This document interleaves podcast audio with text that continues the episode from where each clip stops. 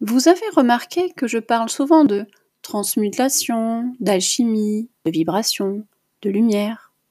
Certains d'entre vous doivent me trouver un peu perché, mais pour d'autres, vous sentez de quoi je parle.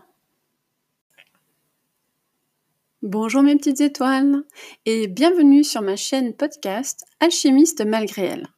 Je suis Peggy Massol, entrepreneur à temps plein depuis près de trois ans et j'accompagne avec beaucoup de joie des entrepreneurs du cœur qui résistent encore à rayonner leur vraie nature en les aidant à libérer leur puissance grâce à un processus de transformation émotionnelle pour leur permettre d'attirer les bons clients et vivre enfin de leur business.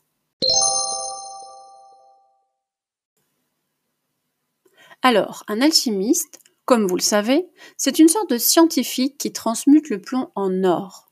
Ce que vous savez peut-être moins, c'est qu'il en existe encore des vivants. Si, si, je vous assure. De très très célèbres même. Oui, de vrais alchimistes au laboratoire qui continuent d'expérimenter pour trouver cette fameuse pierre philosophale, celle qui permet la transmutation des métaux vils en métaux précieux. L'ont-ils trouvé? Ça, ça reste un secret. Étrangement, les alchimistes qui ont trouvé cette formule magique n'en parlent pas ou peu et toujours avec un langage hermétique. Savez-vous pourquoi? Non? Alors je vais vous le dire. Parce que pendant tout ce temps de recherche, l'alchimiste, dans un premier temps, déstructure la matière, il la pétrit, la brûle, la flétrit, la fait pourrir, la décompose. Dans cette phase appelée œuvre noire, la matière change de vibration. Et l'état d'esprit de l'alchimiste, qui entre en résonance avec cette étape de déstructuration, de décomposition, change également de vibration. Comme si son âme ne faisait plus qu'un avec la matière, que sa part sombre se mettait en lumière.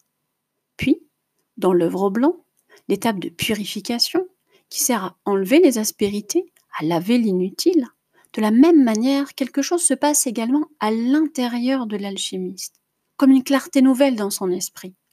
Et enfin, dans la dernière phase appelée l'œuvre rouge, celle qui permet d'obtenir l'or, il prend conscience que l'obtention de cet or minéral n'est pas la finalité, que la finalité, c'est de lever le dernier voile de l'or pour en libérer toute la lumière divine, celle de sa propre âme.